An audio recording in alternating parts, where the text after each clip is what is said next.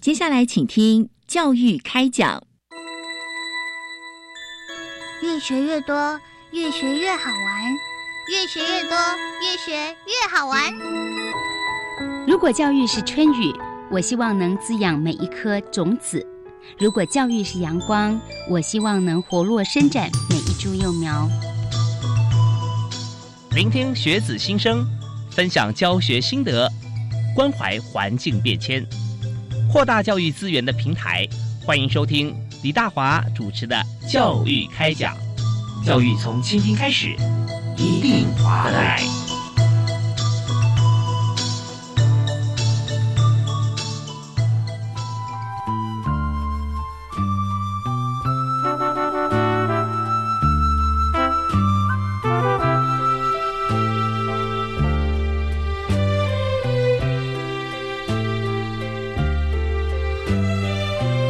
亲爱的听众朋友，大家好！非常欢迎您锁定国立教育广播电台收听《教育开讲》，我是主持人李大华。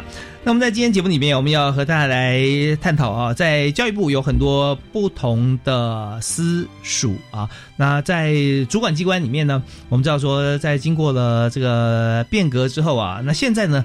国教署它所掌管的就是 K 十三啊，从这个幼稚园大班开始，一直到高中啊毕业之前，那所有的业务呢，在教育部的国教署啊，在中务办公室这边啊，可以说出力最多，然后也是主责单位。那我们就思考到一点啊，就是说，从幼儿开始一直成长，到小学，到中学啊，到高中衔接大学，这一段是人出生长大哈变化最多的。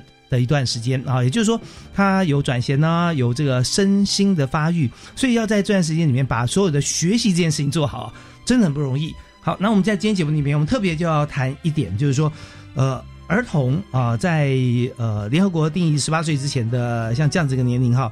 到底在他们生活的过程当中有什么样的权利？那又如何啊能够跟学习啊相辅相成，跟家庭还有学校如何合而为一？所以在今天我们谈的主题是推动儿童权利公约。相关的作为啊，要介绍这个部分。那我们当然要请到这个最专业的来宾啊。所以片寻现在台湾哈，真的能够做到这一点的学校不多。那我们就特别邀请啊，具有代表性的国立新竹科学园区实验高级中学的校长李建伟李校长，也是我们节目的好朋友啊，在现场跟大家来聊一聊。嗨，校长好。哎，大华兄，呃，各位听众朋友，大家好。是非常欢迎校长来啊！是，谢谢。大家想说，哎，这个不是新竹十中吗？哦，这个新竹科学园区的实验中学，为什么要谈到这个呃儿童哈？就我们发觉说，真的，你要深入了解就知道，在校长所这个治理的学校啊，高中往下啊有国中啊，大家可以想象，往下有小学啊，OK 啊，这这也不是唯一嘛，对不对？那还有幼稚园啊，幼儿园哈，所以在这些范围里面，都是您每天必须要去这个呃访视啊，要去呃主导的这场域了啊。是的，呃，我们学校应该算是在全台湾的公立学校里面，应该是唯一就是五部哈共存的学校。我们从幼儿园。国小、国中、高中，那另外我们还有一个双语部啊，是从一年级到十二年级，有二十个国家的孩子在里面，所以大概二十个国家哈。是的，所以呃，因为我们是以呃新竹科学园区的这个呃从业人员的子女哈，就是以服务他们的一个子女的教育为我们的呃设校的宗旨，所以在学校里面，当然不只是每天，包括每周或者是每学期。有很多的不同的活动，好都要重复去做。举例来讲，像我们的毕业典礼就会有五场 啊来办理，所以校长要在五场毕业典礼里面要颁奖啊致辞。对，呃，那我觉得不禁要想啊，就是说，在很多学校里面，它是单一的一个阶段啊，国中、高中啊、小学这样子，呃，校长都非常忙碌，可是你一下有五段啊，必须要去顾选，时间管理应该很重要啊。呃，当然是的，所以在整个行程的安排上面，都有一些 routine 的，都本来就是按照规划去做。那至于一些其他状况，就看我的这个时间去做。但是我觉得这里面也有非常好的，例如说像我们幼儿园的这个小朋友，哇，真的非常的可爱。常常是我如果说压力很大、工作很繁忙的时候，我就会往幼儿园跑。那是我的这个呃这个疗愈的一个地方，呃疏解舒压的一个地方。小朋友会不会都认识你？哎，几乎都认识。他们在校园里面，从那么小的孩子到大孩子，从我们本国籍的孩子到外国籍的，孩子，在学校里面看到我，呃，都会都会很高兴，很大声息，对，都会很大声。校长好，Hello，Mr. Principal，都会有。OK，所以在学校里面真的是太开心了啊，一个非常完整的一个大家庭。是，其实能够有这样的呃机会哈，能够在这样的环境来来做一个教育的一个推动者，其实我自己觉得非常的荣幸。OK，好，我们也非常感谢校长啊，能够在这个学校把这个学校治理的这么好。那么我们在今天谈这个议题啊，就是推动儿童权利公约啊。是。那么首先大家想了解一下什么是儿童权利公约，要如何推动？OK，好，其实儿童权利公约基本上是由联合国，呃，大概是在呃民国七十八年，就是一九八九哎一九呃八九年好的时候所。呃，制定，然后在一九九零年的时候开始实施。嗯，那因为我们国家，呃，我们并不是联合国的会员国，所以我们在呃当时后来我们就比照哈，早期我们有所谓的两公约的一个呃概念，就是我们把整个推动儿童权利公约这件事情，我们把它变成一个国内法哦，所以这个过程就是我们把儿童权利公约定定的一个呃国内的一个推动的法案。哦，它最主要的精神是什么？呃，它最主要精神就是它有一个四大原则，好，必须要去遵守。这个四大原则就包括了有这个呃免除儿童受歧视好的一个一个一个原则。那第二个就是要能够让这个儿童有一个最佳利益好的一个一个一个追求。那第三个就是有关他们的生命、生存、发展权的维护。那最后一个就是有关于他们表意权，好，像表达意见的一个权利的一个维护，大概有这样的一个四大原则。OK，好，这是呃针对儿童哈。是的，刚才这个节目开始的时候，我跟大家来说这个儿童的年龄定义啊，也是在节目开始之前校长告诉我的。是，对，就因为台台湾呃中华民国我们在定这个儿童的这个界定范围哈，以年龄来讲，是跟联合国定的是不一样的。对，因为在我们过去台湾有一个儿童少年保护法，我们简称儿少法。是，那当时我们把儿童跟少年做年龄上的一个界定，就十二岁以下是儿童，那十二岁到十八岁是所谓的这个少年。嗯，但是就这个呃联合国的这个 CRC，就儿童权利公约这个 CRC 的这个这个儿童的一个定义，它就是十八岁以下。哦，它的 C 也是 children，对，一样是 children。OK，十就十八岁以下啊，都称为儿童。是，对，所以在这个 children 这个字词在在英文里面来讲，我们翻译就是儿童。但儿童呢，对我们来讲，就好像说，其实十二岁的这个。儿童，你去说，哎，你是儿童，他还不承认啊？是，现在是这样，没有对。对对，我已经六年级了啊。是是，OK。那在推的时候，那当然这是是一个年龄的名词了哈。是。那可是真正里面的内涵，刚才校长跟大家讲啊，是，就是免于歧视啊啊，而且到最后一个说，我有发言权，没错。可是要保障这个儿童的发言权哈，是，好像不管在古今中外都不太容易啊。呃，其实应该是说。古呃，应该是说我们呃，东方跟西方本身基层基本文化的一个不同，所以对这一部分的概念会有一些发展上的一个一个不一样的一个呃程度。嗯，好，那其实，在在国外哈，他们对于呃孩子表达他意见的一个一个这样的一个权利，或者是说听见孩子声音的这样一件事情，基本上是来的比确实比我们东方这边是来的。呃，早也相对独立了，快，没错。嗯嗯嗯。但是我觉得，因为整个呃全世界的这样的一个，不管是民主推动或者是教育发展的一个潮流啊，在这样的一个大潮流底下，好，那联合国既然已经借助了这样的一个儿童权利公约的表达意见的一个权利，那其实以我们观察，我们台湾在我们教育部过去这这么多年以来的这样的一个努力，其实对于孩子表达意见的权利，不管是在这个法规哈，就是所谓的入法，或者是实际的作为上面哈，包括呃部的这一个层级，或者是学校的层级，基本上在过去这几年，我们都看到了一一很很多的一个呃进步跟努力。对，其实我们真的很有感嘛，好像以往就说这个鹰仔人有耳无嘴，对吧？是，对小孩就是说你听就好，不要讲话哈。但是呃，多年来我们看到在台湾实行这个翻转教室啊的情况，那呃，我们来看所有的这个学制，我不知道校长会不会有感哈？就是像有时候我们教这个高中跟教幼儿园很大的一个反差，是小朋友争相发言呐。你到国中、高中，说哎，大家有没有意见提问？哎，变得寥寥可数啊！所以，所以反而是这个现在儿童啊，很敢于发言，我们也给他很大的空间。那么，在呃什么样的情况底下，我们可以给予这个呃？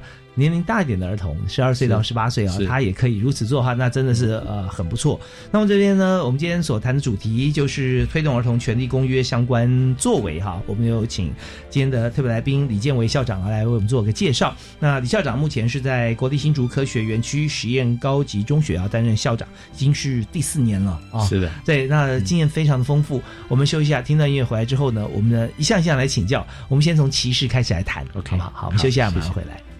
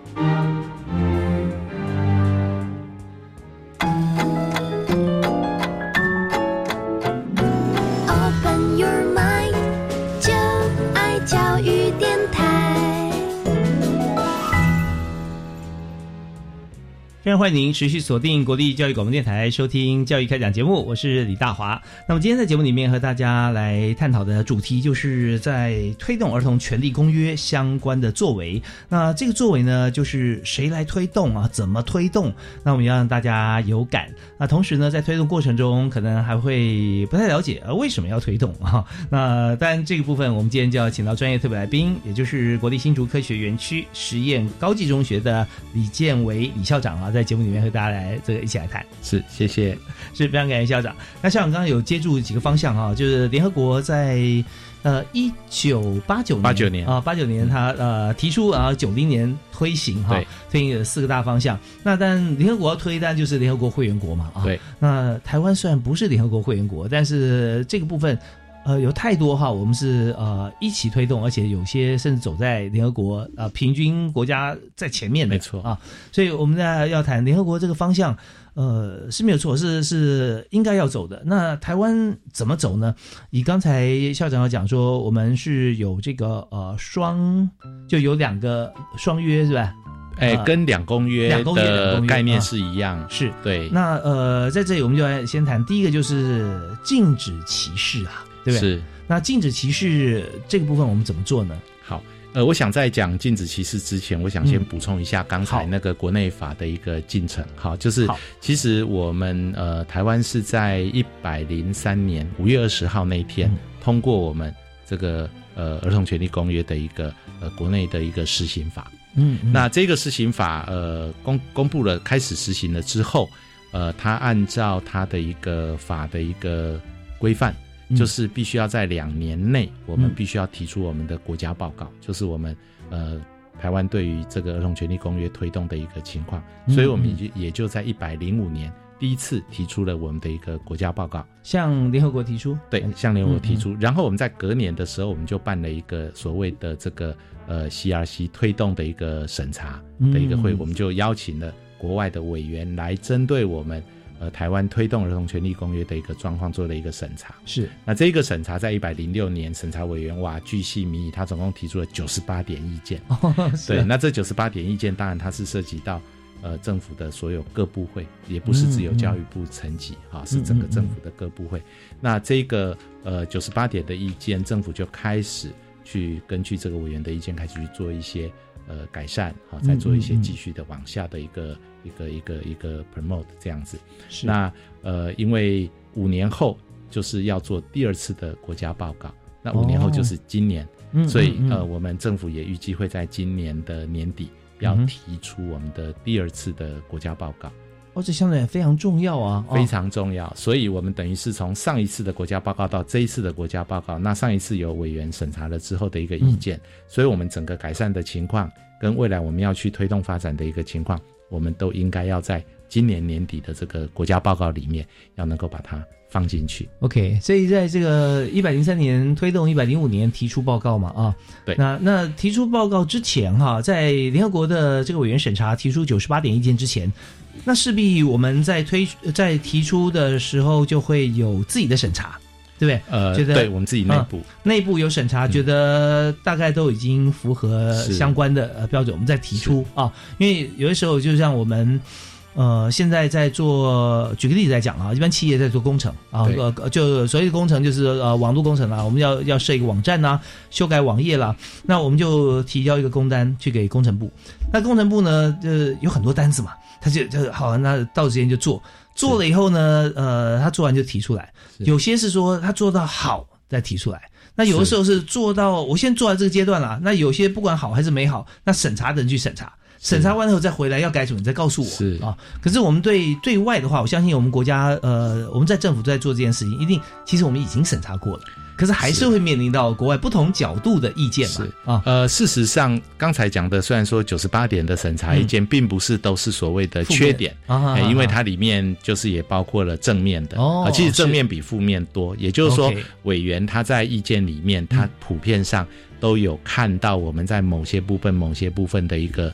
努力哦，所以有些意见反而是亮点啊。是的，所以我举一个例子哈，就是跟我们呃教育现场有关的啊。例如说，它里面有一点意见是提到说，委员会也看到了我们的这个这个教育单位好在学校现场啊，对于这个呃儿童权利公约的一个推动的一个成效。嗯，那只是他们希望有没有可能在针对。呃，现场的从业工作人员，例如说老师，嗯，啊，例如说会跟儿童接触的，包括了像医师、律师、法官等等，啊，这样的一些呃人，能够呃再进一步给他们更多的关于这个儿童权利公约的一些呃培力，嗯，好，所以其实也因为这样的一个意见，所以在呃国教署在三年前就推动了一个就是西亚西儿童权利公约的教育人员培力的一个四年的。中程计划啊，预计到今年。那其实我会特别提这个，是因为我们学校刚好就是呃承办了国教署的呃这个计划的这个总招学校。是是是，那这个太重要了。其实我们知道说一件事情做到呃怎么样做得好呢？就是现在最流行的一句话之一啊，叫没有最好，只有更好。是，对。所以，我们不管是国内委员还是国外的委员哈，国际的委员来评，那有出意见的时候都是哦，我觉得你很好，你已经很好了。是，但是如果怎么样？它可能会更好，是。那这一部分不见得说有别的国家做的比台湾好哦，而是在委员的高度会思考到说，呃，全部面向。像刚才校长所提这个意见啊，呃，就是委员所提的意见，就是说，呃，那如果说在这场域里面，除了在学校以外，哈，那是不是相关的像律师啊或其他各方面的一些专业人士，他在这方面能够有更多的着力点？对，没错，能够协助啊台湾的这个儿童的发展哈，是能够呃更日新月异，但是很棒啊，所以这意见都包含在这九。五十八点一件里面是的，是的。OK，那所以在今今年今年年底要推出，那我们现在在已经针对那九十八点，还有额外没做了不少，没错，没错。所以其实呃，在刚才呃大兄提到的，就是第一个原则就是禁止歧视的这一个部分。嗯，那其实，在我们的教育现场，我们有几个面向哦，是已经努力多年，而且。呃，目前大概都已经有看到很多的一个成效。是那因为通常禁止歧视，最呃，他强调的一个基本的概念就是，呃，在学校里面对孩子本身的一个教育投资的一个公平性，还有对孩子本身的一个平等对待。嗯，因为唯有平等对待，才能够消弭所谓的歧视。好，那这个平等。当然包括很多很多的层面，包括了性别，包括当然如果再大一点，可能是种族或者是他的这个呃身份哈，例如说是呃弱势啊，或者是原住民等等。其实这些东西都是学校里面必须要去保障。而在我们台湾的各级学校里面，其实都已经有很多年的一个推动的一个成效。例如说，我们在呃大概十几年前就已经通过了所谓的性别平等教育法，好，对于这个性别平等教育的推动，那我们也同时也也也也成呃，应该是通过了一个叫做校园霸凌防治准则，啊，就是针对校园霸凌的一个防治。是。那另外就是在更早啊，我们从更早更早的教育基本法到教师辅导管教办法里面，对于孩子体罚好的一个杜绝，就是零体罚好等等。那甚至包括在最近的这六七年，好国教署定定了很多的注意事项，包括学生奖惩好的注意事项等等。那这些里面都提到了，就是说对于孩子本身的这个辅导管教也好，或者是他的一个。呃，包括惩处也好，啊，必须要强调有一些的一些公平性的原则、正当程序的原则等等，是啊，那包括禁止连坐处罚等等。OK，那这些有没有一些例子可以举啊？比方说，呃，刚听李校长啊所提到说性别平等教育法啊这一部分，那我们想要说，大概行之有年了，大家都是男女生，对不对？性别哈，是大家一视同仁嘛，对不对？那可是为什么在最近才立法？而且我们可以思考到说，其实一般执行是没什么问题，但是有立法跟没有立法，对，最重要就是说，已经这个有法可循的时候，是啊，它中间那个执行的强度那个 range 哈，就非常明确，是啊，呃，因为这个不管是性别平等也好哈，或者是霸凌防治也好，因为他在学校里面一旦发生这样的一个事件，基本上他对孩子本身的冲击是。很大的，嗯，所以为什么要透过法规或者是要点的一个定定，然后能够让学校的相关的老师或者是行政人员能够更有所一个呃自觉或者是警惕，当在执行这个部分的时候，要特别的去注意，啊，就是不要避免，应该是说要避免，可能在很早很早的过去，可能有些像这样的事件，可能就被掩盖掉了，或者是就被忽略掉，所以。呃，一些比较具体的一个数据，就是我们可以看到最近这十年来，学校关于不管是性别平等事件，或者是霸凌防治事件，就是像通报的案件，其实它是增加。嗯，那增加的原因是因为大家不会去去去故意把它去掩盖。嗯，嘿，那因为你通报了，后续就会有处理。呀，那在处理的过程。那呃，教育部国教署这边也每一年每一年透过不断的一个培力或者是集训等等，让学校现场的呃第一线的老师，还有包括处理这些事件的一些相关人，对这些事情的处理都有一个呃了解，所以因此在处理这样事情过程，能够顾及到整个包括法理情，还有孩子本身的一个呃是。后续的一些辅导等等这些作为，基本上都算蛮成熟的。对，真的，我们呃非常感谢哈，在李建伟校长在今天我们深入浅出谈到推动儿童权利公约相关的作为这方面，呃很精辟的介绍。那呃当然这方面我们稍后呃听完音乐第二段，我我也跟大家一起来探讨跟分享啊。因为有没有立法，它最重要的观点就是从人移转到事。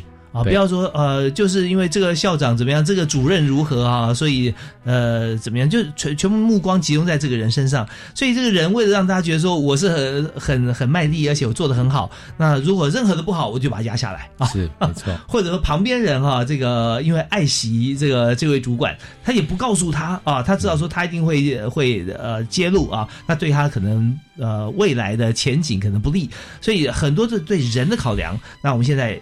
只要立法，我们一切回归事件本身呐。没错。好，那我们休息啊，稍后回来继续来探讨啊，在台湾怎么样推动儿童权利公约啊，相关作为还有哪些啊？休息一下，马上回来。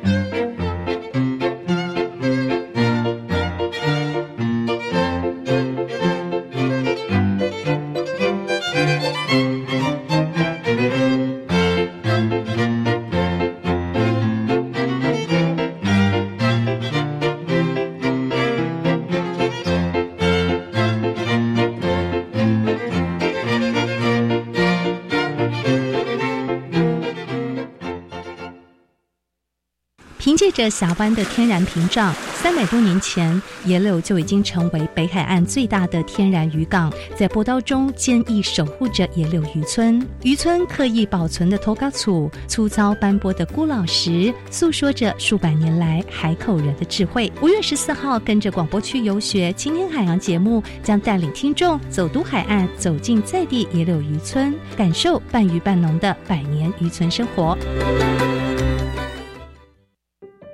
Welcome to Incredible. I'm Sunny. And I'm Jasmine.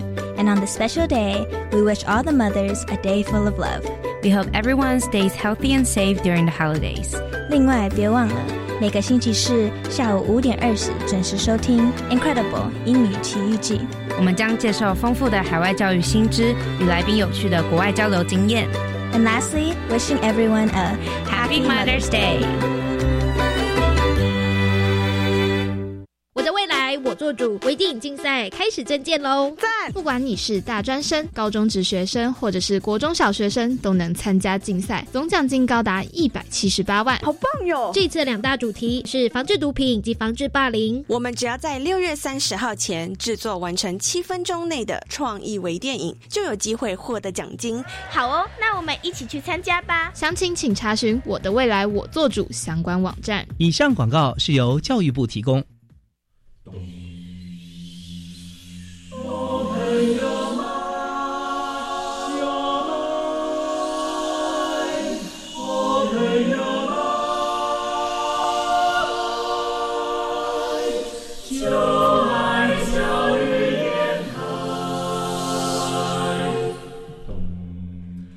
们是海美室内合唱团，您现在收听的是教育广播电台。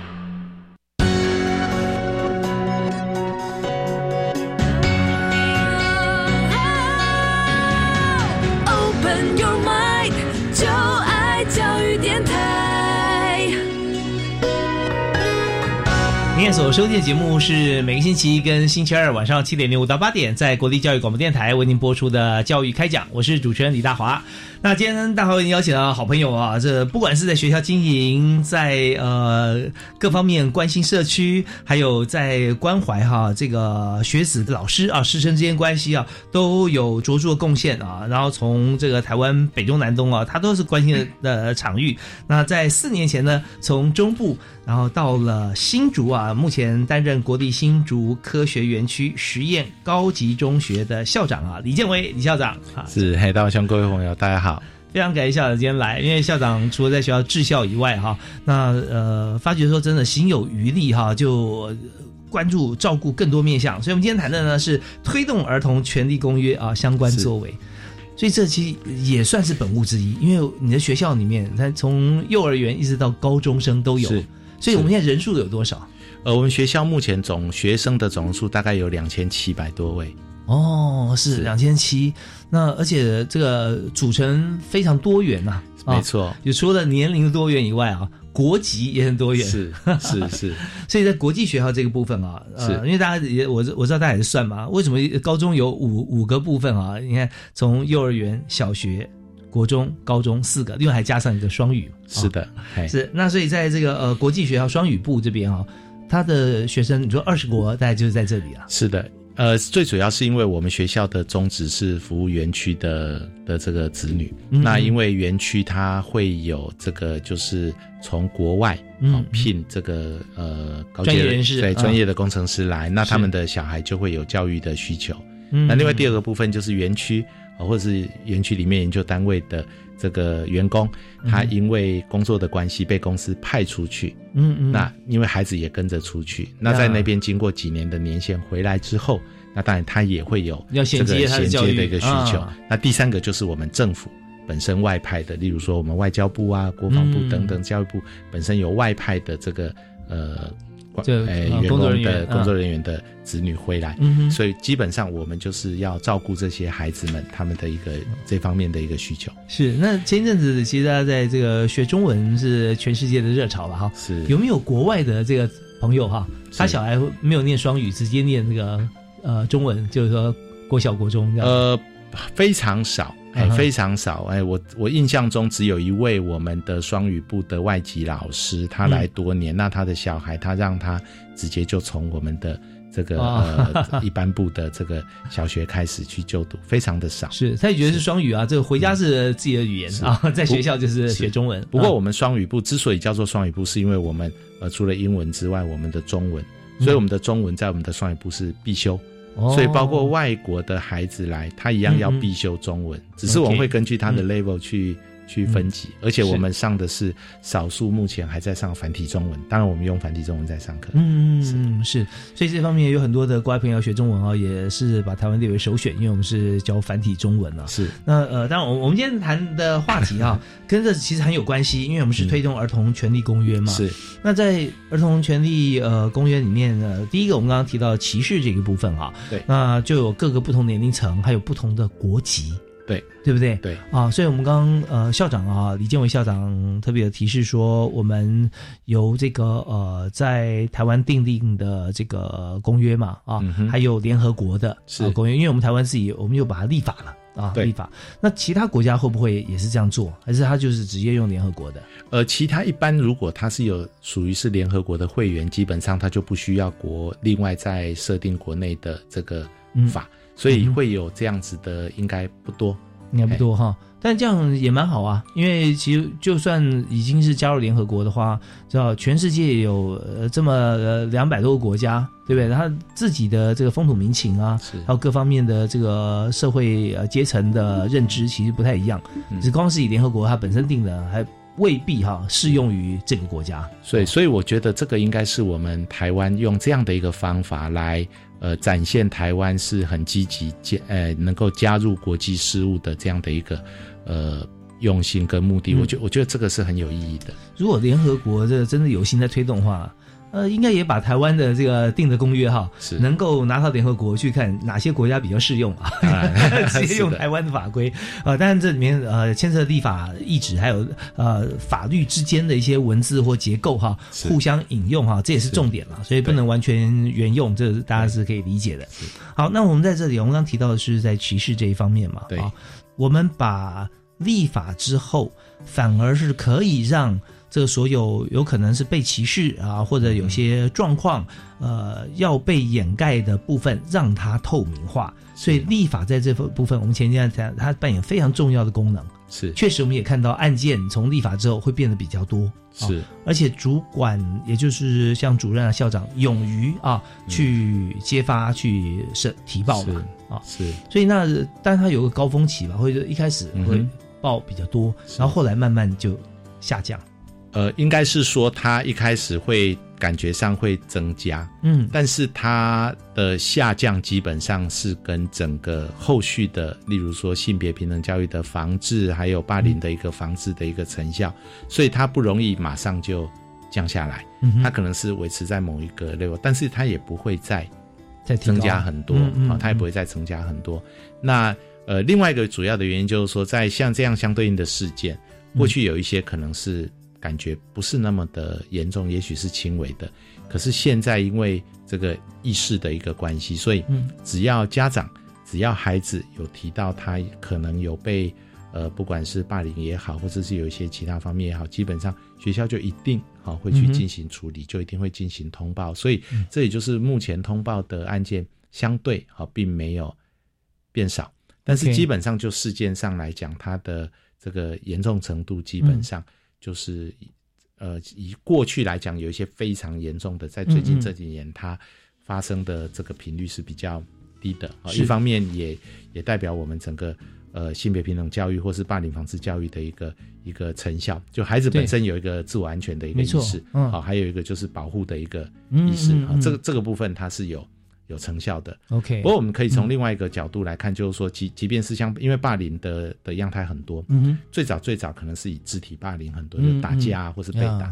但是后来现在大部分就是会发生的是以这个关系霸凌，或者是尤其是网络霸凌，对这个部分会是更多的。这是我们未来可能要去 focus 的一个重点。OK，好，那我我这边也跟这个呃校长还有所有听众朋友来这个互相来讨论一下哈。我我我觉得霸凌歧视这个部分啊，其实它是最基本跟人权很很有关系。没错啊，它它怎么怎么讲这个事情呢？就是说，今天呃看资源的多少，如果资源少的话哈，你霸凌或者歧视这件事情，它很难被解决。我们想象一下，就好像一个伤口哈，当你这个没有医药医疗资源的地方哈，那伤口可能你结痂，可是里面化脓啊，还在发炎，嗯是那怎么办呢？你也不能够把它揭开，因为没药可以擦。啊，你怎么办？就你就只好来凭借这个受伤者他的抵抗力来决定他的伤口愈合的时间长短啊。如果他今天心理素质强，他被霸凌，他可能自己走得出来。如果不行的话，可能哎，最后也许要被截肢，也许他生命也会垂危哈。那所以今天我们就看到，在呃人权这个议题上啊，或呃我们投映投射到不同的情况，比方说被歧视或者被霸凌。那今天我们相对建立很多支援管道了啊，对，支持系统啊建立起来的时候，那就像医生他看到哎有有有伤疤没有关系，有有化脓，他把你的伤疤把它揭开是啊，然后呃发觉哇里面真是一团糟，怎么办呢？没关系，我们也有抗生素啦，有什么药，马上帮你敷好，然后你就可以等待说，等到这个时间它痊愈啊，我们就可以看到啊三个礼拜啊一个月啊，保证你的 OK。为什么？是因为过去案例，而且我们的资源非常多啊，可以。所以，我们现在如果说大家呃有像这样的资源，嗯啊，包含了机构的设置、法令的完备，是。啊，那像网络霸凌，像呃刑事局啊、侦九队啦、调查局啊、学校啦、三级通报啊啊，这些如果都建制好的话，那也不怕，我们就呃立法是一个重点，我们循着法规，然后来一步一步来做，它总是会有痊愈的时候啦。是对，所以我们今天做这件事情，尤其校长哈，在呃新竹科学园区的实验中学哈，那实验高中这里面有这么多不同年龄层跟国别哈，我觉得是最好的一个场域，我们可以变成一个基地啦。因为你看的 对最全面嘛 啊，当然我相信学校里面这个霸凌歧视各方面啊，已经在校校长治理底下啊，大家会把呃这件事情会做得很好的，不太会发生。可是呢，也可以从我们的如果有任何的一些可能的案例或形成之前，我们看掌握到是可以给很多学校帮助啊。是，呃，我们不敢说学校里面没有哈，嗯其实我觉得。霸凌事件也好，性平事件也好，或是等等哈，校园的一些安全事件，其实，呃，它有三个层面很重要的，一个是预防，嗯。治疗，然后再来是复健，呀。好，就是我们刚刚大华兄所提到的。嗯。那其实 学校平常的预防工作都在做，可嗯。是没有没有没有任何事情是可以保证它不发生。是，所以当它发生的时候，它的这个治疗的一个状况，然后最后当然是后面的一个附件。嗯所以在学校里面就会有，就是包括有不同的处事，呃，例如说我们在各项的推动里面，我们从教务教务方面针对课程的融入的这个，不管是霸凌防治等等这样的一个议题，然后等到事件处理的时候，也许大概是以学务为主。好，嗯。这样这样一个角色进来，是。那等到整个事件完毕之后，后面当然有很多复健的过程要去做。嗯那这个复健的过程会用呃辅导的一个心理智商啊各方面啊那我要讲的就是说，其实早期我们常讲三级辅导，三级辅导，可是通常在学校只能做到二级，好、嗯。就是一级是第一线的老师 OK 二级是学校的辅导室。嗯可是国教署大概从几年前开始，嗯。就是发现，因为在学校里面光做到二级，呃不够。因为、嗯因为现在的这个事件的样态，还有学生的这个情况，太复杂真的会不一样。啊所以国教署也从几年前开始就、嗯就针对学校直接就引进三级的这个心理咨商师，哦第三级是哦，就心理咨商师就直接就进到啊，学校。对嘛？现在好像学校要要跟学生人数的比例来配比，是的，啊、心理咨商师对，这是很嗯棒的一个、一个一个政策。就我们在学校里面可以根据孩子的一个状况，直接就从一级做到三级。哦，是，所以在这边呢，对学生来讲啊，他的受到的帮助啊，层次也变多了，选择也变得更多元了。是，那当然我们是循序渐进啦，一级呃 OK，我们就一级就好了。是如果二级还觉得说，像就像刚刚呃李俊伟校长所提到，有有些案例会觉得学校不够，那嗯我们在第三级哈还是会进来。而且这个心理咨商师哈辅导，呃，是定期会到学校去嘛，是吧？呃他有需要他更会来。他这个已经变成有部分学校是是是正式编制。哦，常设。是常设、嗯还是常设？哦。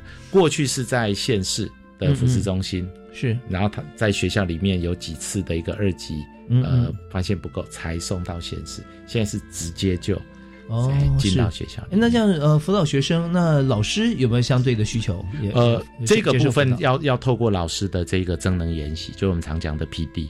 嗯哎，因为因为你要增，因为其实你要让一级的这个防护力要够，所以老师在一级的这个概念，他必须够的，就是那个过滤的概念，就是是他才不会很多都跑到二级，二级又跑到三级。是是是，学生可能他心理上需要是。来来做倾诉，那有时候可能老师是不是也有这样需要，会请咨商？哦，这个又是另外一个呃，就是我我我觉得我们教育部国教署真的是得正了哈，嗯。因为也也刚好在这两年，我们也有一个针对老师的一个支持系统，嗯。跟咨询咨商系统的一个法规通过。所以我们现在也看到了，就是在我们国教署这边也开始推动所谓的教师的一个支持系统，嗯嗯嗯。好的一个一个一个做，然后跟教师的一个咨询，因为这这件事情也也也变成是入法，他是入到了教师法，然后 教师法再往后推。对，因为我们知道学生如果说要要有这个快乐，而且这个学习方面哈，呃，有成长的学生，其实老师扮演非常重要的角色了。当然啊，所以我们在稍后休息一下回来呢，我们还是要谈这个对于在儿童方面推动儿童权利公约啊。那同时我们也把教师这个角色也加进来哈。是我们看怎么样？老师在学校太重要了哈。是那不能说学校学呃主学生是主体没有错啊，但是老师的功能跟角色地位啊，那在中间我们要扮怎么扮演？那另外还有就是在儿童最佳利益方面哈，那教育部还有哪些推动的成果、啊？是的印象跟我们公布一下。好，好，休息一下，马上回来。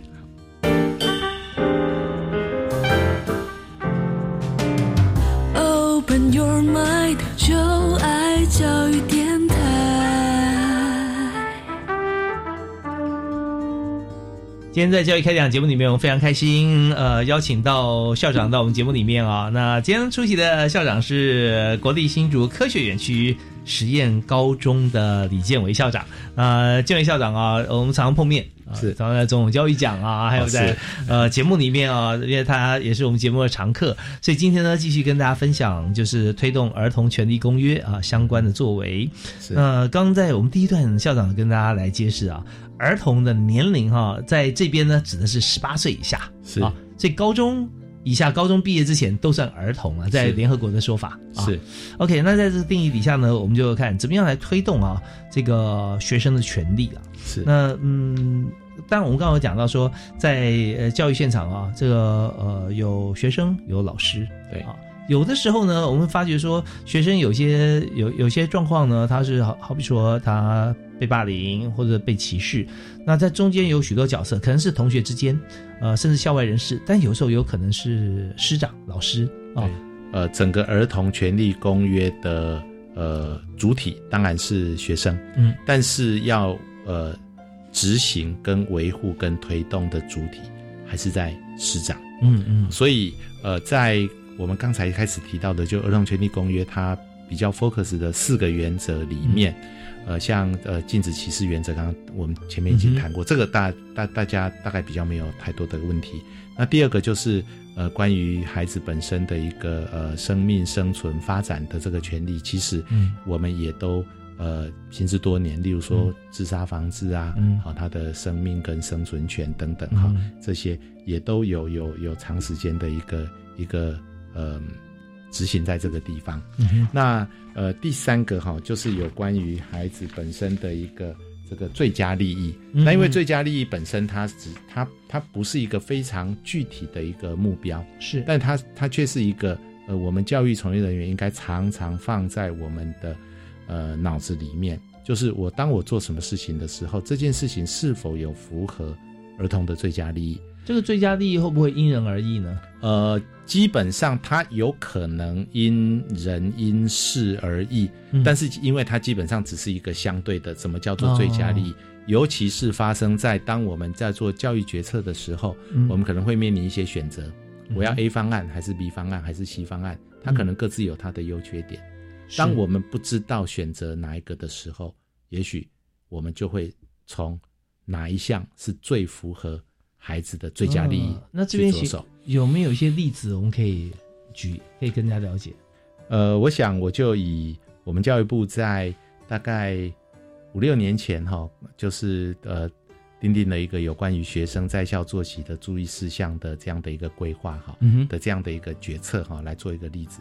其实这个注意事项它比较奇特，因为它其实最早是因为有学生提出他们的普遍的睡眠不足，所以他们希望在早上可以不用那么早到学校。那当然经过了一番的讨论之后，呃，教育部定出了这样的一个注意事项。但这个注项内容里面有一个比较特别的，就是说它呃规范孩子们他一个礼拜啊学校应该一个礼拜至少会有两次的两天的早上的一个时间是可以让孩子自己哦去做他的一个规划哦。那那其实这个规划呃虽然没有明讲，你不管是可以增加一点他的睡眠，或者是可以让他自己做一点点自己的事情，嗯，那其实其实后来我们发现，反而这样的一个规划在刚开始的时候，虽然学校会有点无所适从，因为学校一向都是习惯这个每 每天都是一样的，哎，大家都到学校来。对，但是但是在但是突然多突然多出这样的一个两天的一个自主规划，学校一开始是是确实会有一点无所适从。可是后来我们也发现，它也跟我们一零八课纲里面的这个学生自主学习的这样的一个精神是有一点点去相可以相符的。哦，所以，所以我我我在想说，这样的一个决策，就是说，当时要这样子做，或者是要那样子做，它有各自的优缺点。但是如果是从这个孩子的最佳利益来看这件事情的时候，我觉得当时这样的决策确实啊，是从。孩子的一个利益去去去做一个考量。所以呃，早上的时间是说到十二点吗？呃，没有到八点十分上课之前，就我们传统的早自修。所以本来有早自修啦，或者说有晨考啊，是是。那这些其实让同学本来要七点半要到学校嘛，是。那但在四十分钟时间可以让大家弹性。它可以弹性，弹性，你可以做自己的事情，在学校做自己的事情，或者说你晚点到学校是，那也可以，都可以啊。只要八点十分啊开始上课，你到就 OK。所以这个部分呢，就是以学生利益方面来考量，是的，所做的一个决定。是好，那除了学生利益以外啊，当然我们刚刚有探讨很多，像是生命权啊、生存发展啊这方面，这也是嘛哈。对，那我想回到就是刚才师生之间的一个一个呃变动之间的一个最大的一个。关键就在于说，在四大原则里面有最后一项，就是有关于学生孩子的一个表意权，就是他表达意见的一个权利。那这一点，因为在过去教育现场是比较不同，因为在早期我们知道老师的上课就是单向的，那但是后来从呃，包括刚才大华兄提到的这个翻转教育的概念，哈，其实老师慢慢慢慢开始知道他的教学不是只有呃单向。而是要双向，也可以听听看孩子的意见，他的一个需求，然后再作为他教学的一个一个后续的一个改进。所以，其实，在学校的其他的事务方面，哦，就是有关于尊重学生的这个表意权。好，我想这个也是呃，目前在学校里面比较需要去努力的。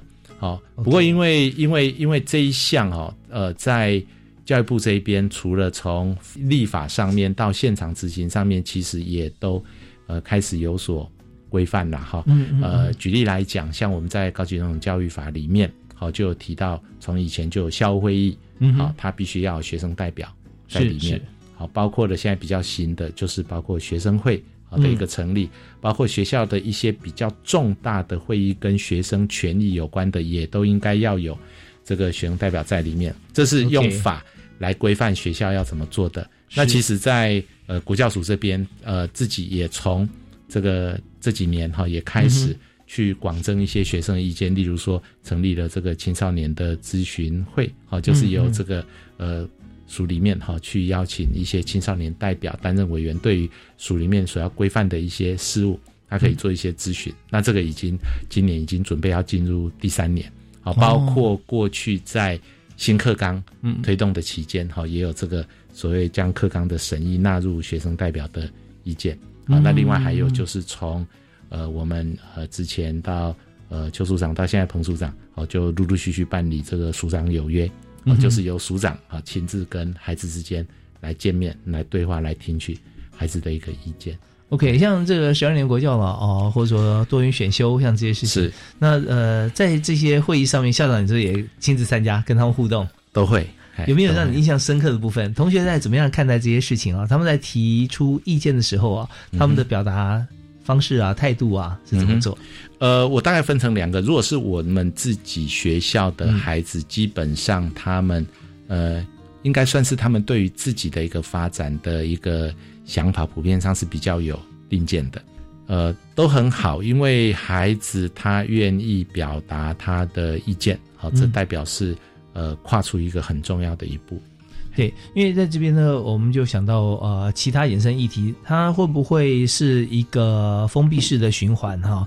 呃，比方说，就同学对于服役方面，假设了哈，他提出来一些，他可能有自己的想法，想要服役怎么样改变，但是呢，在这个过程里面，他想法可能跟现在差距很大，但出来当然是代表嘛，代表出席会议是。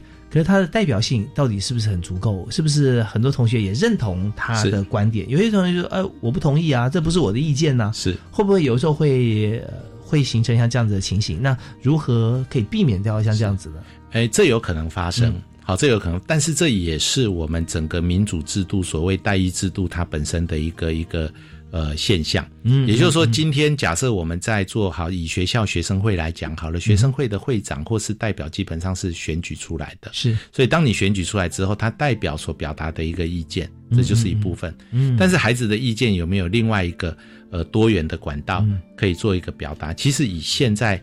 呃，教育现场来讲，其实这个管道是非常多元的，嗯，包括孩子本身，即便他自己在这个好周记也好，或者是他在班会的时候，他提出他的意见，其实这些意见都很容易就会上来到啊各层各层这样子，甚至都没有，他只是循一般的管道，呃，就是。在过去这几年，我们都知道哈，全台湾每一所高中哈都会有一个 FB 的网站，是。前面两个字是靠北边走的 的其中两个字。那我觉得，我觉得这里面是一个很好的一个一个学习的场域，嗯，因为孩子他会比较没有拘束的在里面去做很多意见的一个发表，嗯嗯。那就学校来讲，我觉得也不用太去在乎里面的一些意见，但是可以去看看。